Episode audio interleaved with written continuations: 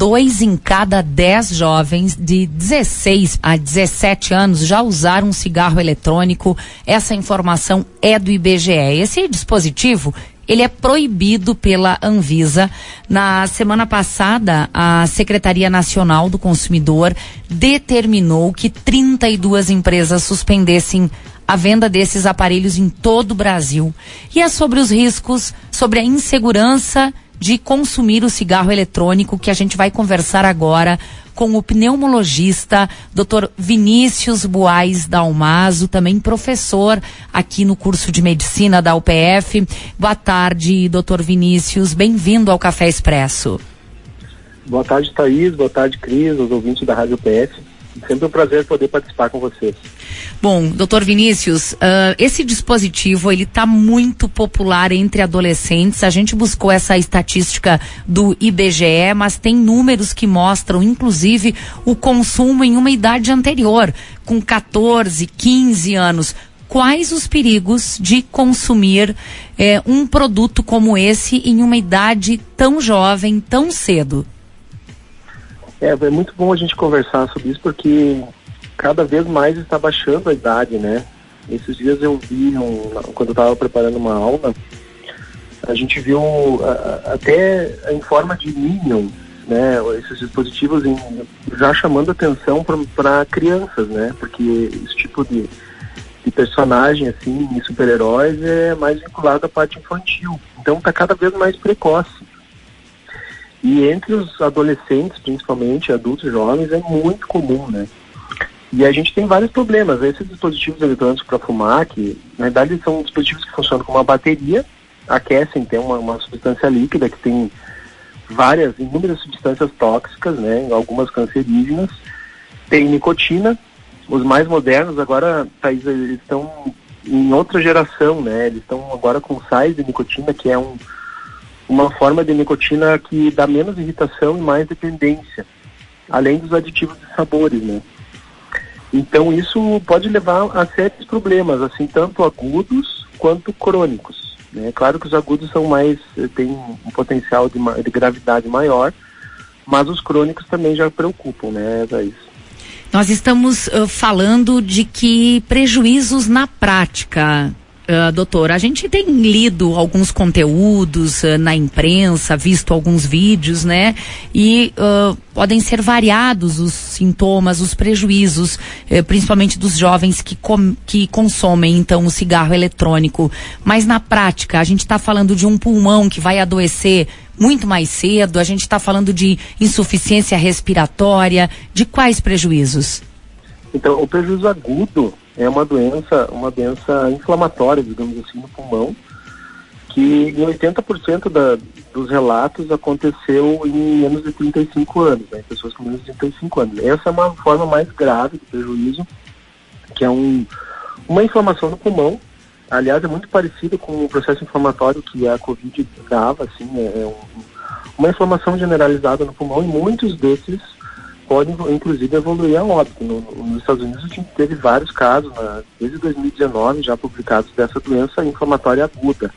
Inclusive, a gente já teve aqui no estado é, relatos de, de, pessoas que foram aí para ventilação mecânica por causa disso. Né, teve um caso também um, que não foi tão grave, mas precisou de oxigênio de um cantor aí sertanejo que ficou bem conhecido no, no Brasil aí por causa da, da repercussão que teve. Então esse é um processo inflamatório agudo, que não é tão comum quanto os crônicos. O que, que, que pode dar na parte é, é, mais leve, mas que também incomoda? A gente tem visto no consultório, às vezes, adolescentes e adultos jovens que nunca tinham tido sintomas, por exemplo, de asma, ou pioraram o controle da asma que já tinha, pioraram os sintomas de rinite. Então, é, isso é uma, um, um, achado mais é, palpável, assim, do ponto de consultório, mais comum, né?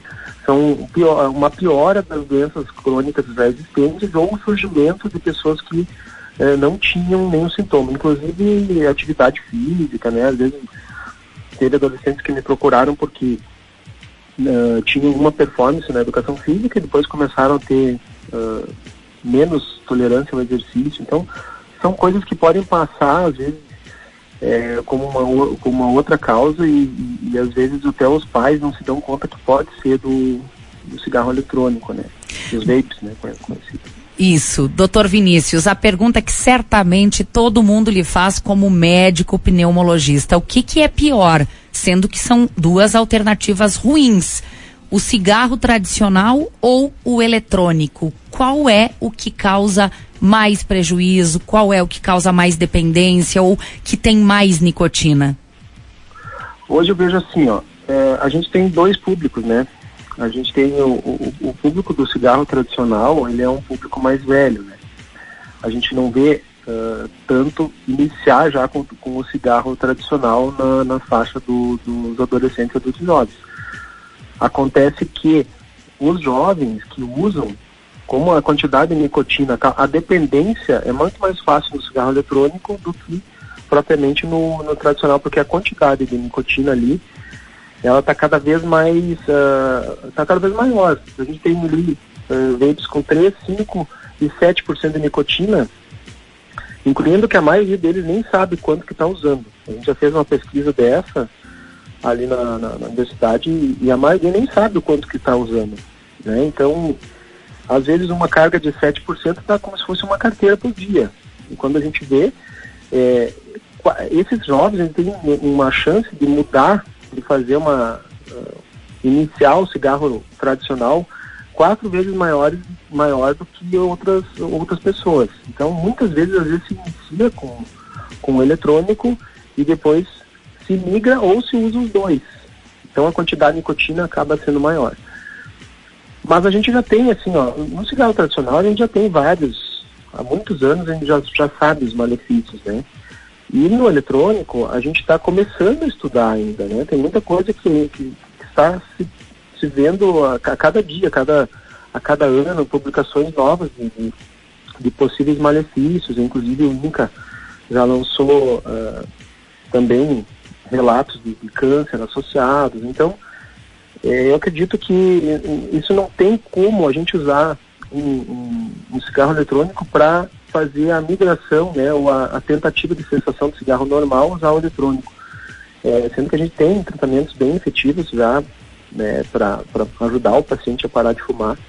Então não tem sido indicado né, fazer o uso do cigarro eletrônico para ajudar a pessoa a parar de fumar.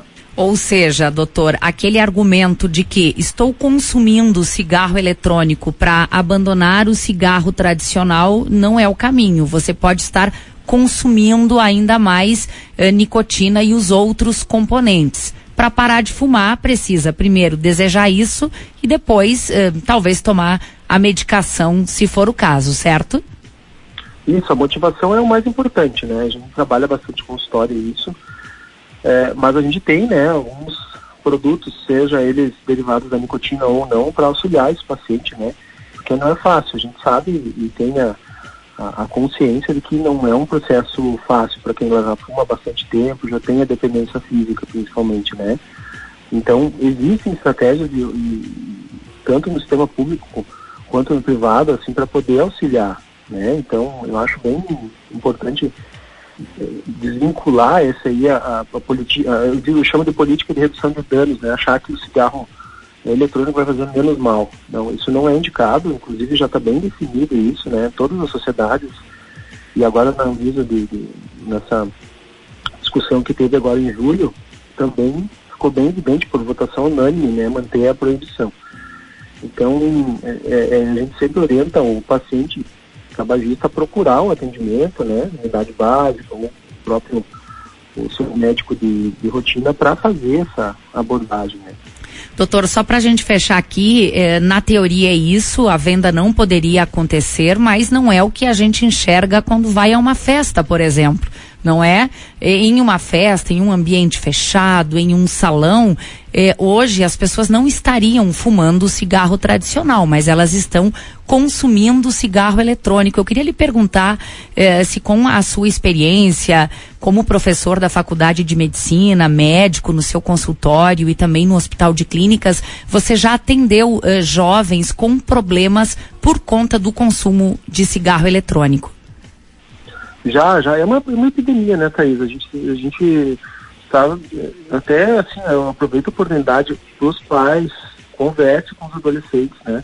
Porque eu escuto muito isso, né? eles às vezes é, deixam de fazer, uh, conversar com os amigos, tudo, fazer aquelas coisas que gente já, já sabe, né? De, de, do, típica do adolescente para e, e, fumar eletrônico, sabe? E, e realmente nos, nos ambientes fechados é, é muito comum, né?